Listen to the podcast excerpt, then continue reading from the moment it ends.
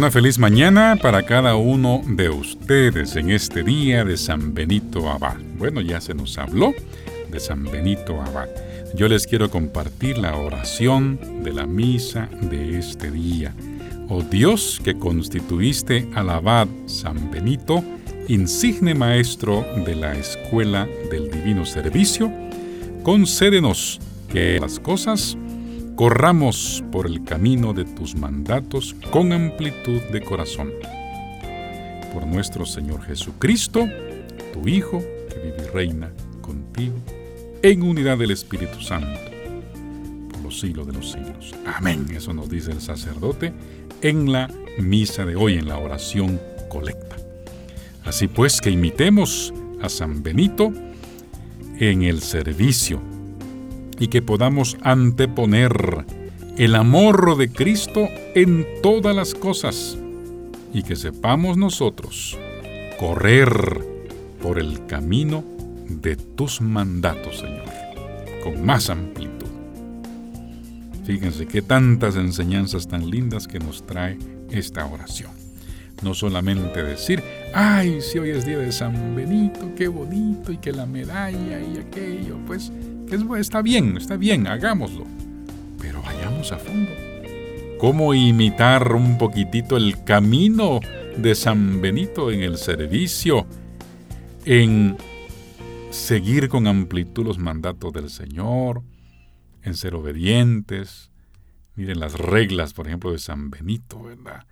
Nosotros también aprender a ser obedientes, a que hay reglas, que hay eh, pasos que seguir, todo tiene sus normas, ¿no? En, donde usted vaya, a donde usted vaya, se va a encontrar con normas, con, ahí sí que como se dice, con derechos y también con responsabilidades.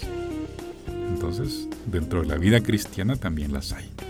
Imitemos pues a San Benito Abad para que nuestro acercamiento a Dios sea cada vez mejor.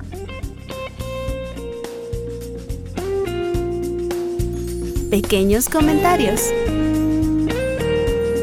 En un día como hoy, quiero recordar a un buen amigo de Radio Estrella. Le mando un gran abrazo a donde quiera que se encuentre, a un sacerdote benedictino con sede en Cobán, Alta Verapaz, que ahora pues me han contado que se encuentra en su tierra en los Estados Unidos, pasando algunos quebrantos de salud, pero le debemos mucho aquí en Radio Estrella al padre benedictino Bernardino Ness, porque fíjese que él, siendo un buen amigo de don Roberto Mendizábal y después de mi persona, eh, junto con don Roberto, pues eh, le presentamos un poquito la radio. Y como cosa rara, porque es una cosa rara, un sacerdote técnico en radiodifusión, imagínense, sabía mucho de, equipos.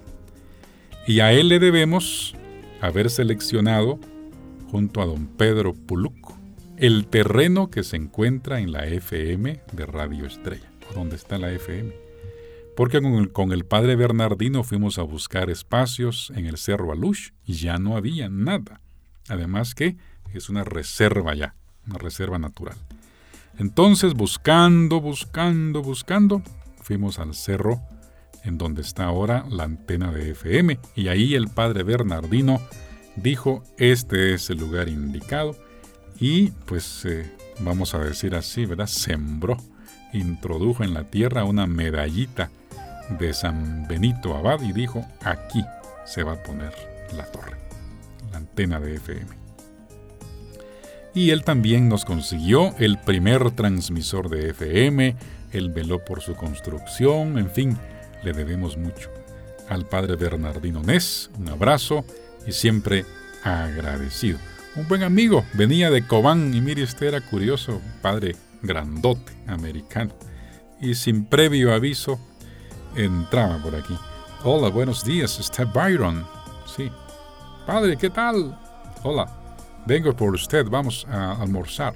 Acompáñeme. Él estaba preguntando si yo tenía tiempo no. Eh, eh, quiero hablar con usted. Y entre bromista y serio, pues él lo que quería era platicar y su tema, su amor era la radio y la televisión. Hablábamos más de radio y televisión que cosas de iglesia. Pero pues un padrecito a quien le debemos mucho y que tuve el agrado también de ir varias veces a Cobán a visitarlo y cada vez que voy a Cobán trato de ir a saludar a mis amigos benedictinos. Igualmente pues un saludo al padre Gabriel Ola allá en Boca del Monte, también a los padrecitos, al abad allá en Esquipulas que tanto bien hacen y que nos atienden con mucho cariño cada vez que vamos a Esquipulas. Al, abad de Sosa, también a, al padre Hugo allá en, en, Esquipulas, en fin, a toda la comunidad benedictina, un gran abrazo el día de hoy.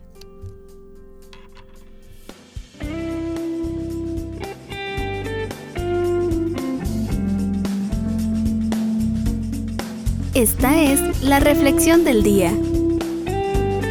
Un escritor de nombre Guillermo Jaim Etcheverry dijo una vez, después de todo, carece de sentido llegar a ser técnicamente competente si al mismo tiempo nos volvemos culturalmente ineptos.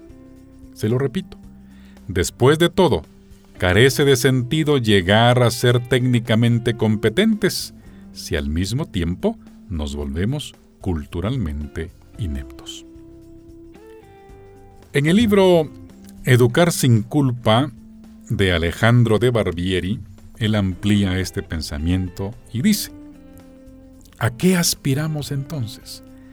A que aprendan nuestros hijos claro pero fundamentalmente que aprendan a ser personas, que aprendan que ser feliz no incluye el único. No queremos hijos que sean graduados exitosamente, pero analfabetos emocionalmente. Y así amplía él pues este concepto. ¿Qué quiere decir eso? Que muchos papás tienen un deseo de que sus hijos sean lo mejor profesionalmente hablando, lo cual es eh, bueno. Es maravilloso que, que los papás se preocupen porque los hijos estudien. La mejor herencia que les podemos dar es el estudio. Y hoy en día vivimos en un mercado laboral en que, Dios me guarde usted, ya tiene que estar hablando de una licenciatura, de una maestría, de un doctorado, de una especialización en no sé qué país. Eso está bien. Si usted lo puede hacer y le alcanza el Pishkoy, pues déle viaje. Y que nuestros gobiernos también se preocupen por dar las facilidades también de estudio a aquellos que no tienen la plata suficiente. Pero aparte de eso, preocuparnos porque la juventud, porque los hijos también tengan una cultura general y fíjese, cuando hablamos de cultura, no estoy hablando solamente de, de que aprendan cosas de historia, por ejemplo. Una cultura eh, que, dominen ellos el, el buen vivir, que tengan opinión de vida, que sepan ellos también cosas éticas, morales, que sepan, por qué no decirlo, de historia, de cultura. Pero algo importante, que sean personas creativas, que sean personas capaces de tolerar el pensamiento de otros. Porque vaya que hay papás que también, a la par de darles un buen estudio, les están enseñando a los hijos cosas como estas. Con esa gente no se junte, esos no son de su clase. Usted, mi hijo, es una persona con posibilidades económicas. Así que luche por eso. Su patrimonio es lo importante. Lo demás que le venga del norte. Los estamos creando con, esa, con ese pensamiento ya de una cultura de clases, de, separar a la gente. Usted no piense, no razone, o, qué sé yo. También a los hijos hay que invitarlos a que sean creativos no solamente a producir dinero, no solamente a encaminarlos en un sentido muy individualista, sino que aspiren a construir una sociedad mejor. ¿Por qué no pensar que los hijos también lleguen a ser líderes de este país? Que tengan un pensamiento importante. A veces nosotros a los hijos no queremos mm, darles eh, contenidos así sólidos.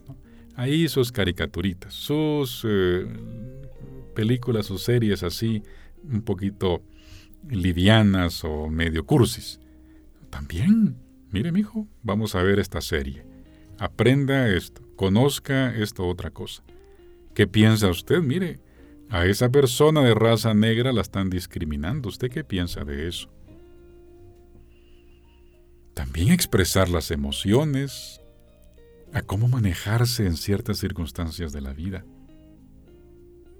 Por eso, no reafirmemos demasiado la educación técnica si a la par estamos educando hijos con una cultura eh, como seres humanos baja o limitante o coartada o seccionada en criterios en que ellos no saben ni para dónde, ni cómo, ni qué.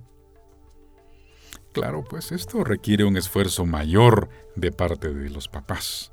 Eso ya ya es meter un eje temático en la educación de los hijos que va más allá. Pero es importante, es lindo. Yo me he encontrado con muchos jóvenes, 15, 20 años, con un, con un pensamiento que uno dice, wow, esta persona, este jovencito, ¿cómo piensa de, más allá de la, de, la, de la media? Tiene ya un criterio que se va formando. Y eso se aprende en casa, se aprende en la educación que le van dando, se aprende también en las lecturas a las que tiene acceso, en, lo que él está consultando, en la visión que él ya tiene de su barrio, de su sociedad, de la familia. La otra vez me encontré con un jovencito de 16 años muy comprometido en su deporte, en la esgrima. Y digo yo, la esgrima, este jovencito, este país, yo mismo pensaba, la esgrima, yo ni sé cómo se participa en eso. Pero cuando yo lo miraba a él tan comprometido y la claridad que él tenía de ir a unos juegos internacionales, dije yo, aquí es, como dice el hermano Alberto Salazar, de quitarse el sombrero. Él quería darle un triunfo ya a Guatemala. Él no estaba pensando solamente en, en su entrenamiento. Él estaba ya pensando en su país. Pues el tema da para más. Pero por favor, también pensemos en toda esa parte humana, en, valorar a, a los hijos como personas e irles inculcando pensamientos eh, que los hagan madurar cada vez más. Y que Dios esté presente también en esa formación diaria. Estimados amigos, muchísimas gracias que Dios los bendiga abundantemente y recuerden lo que siempre les digo, no tengan miedo, solamente tengan fe.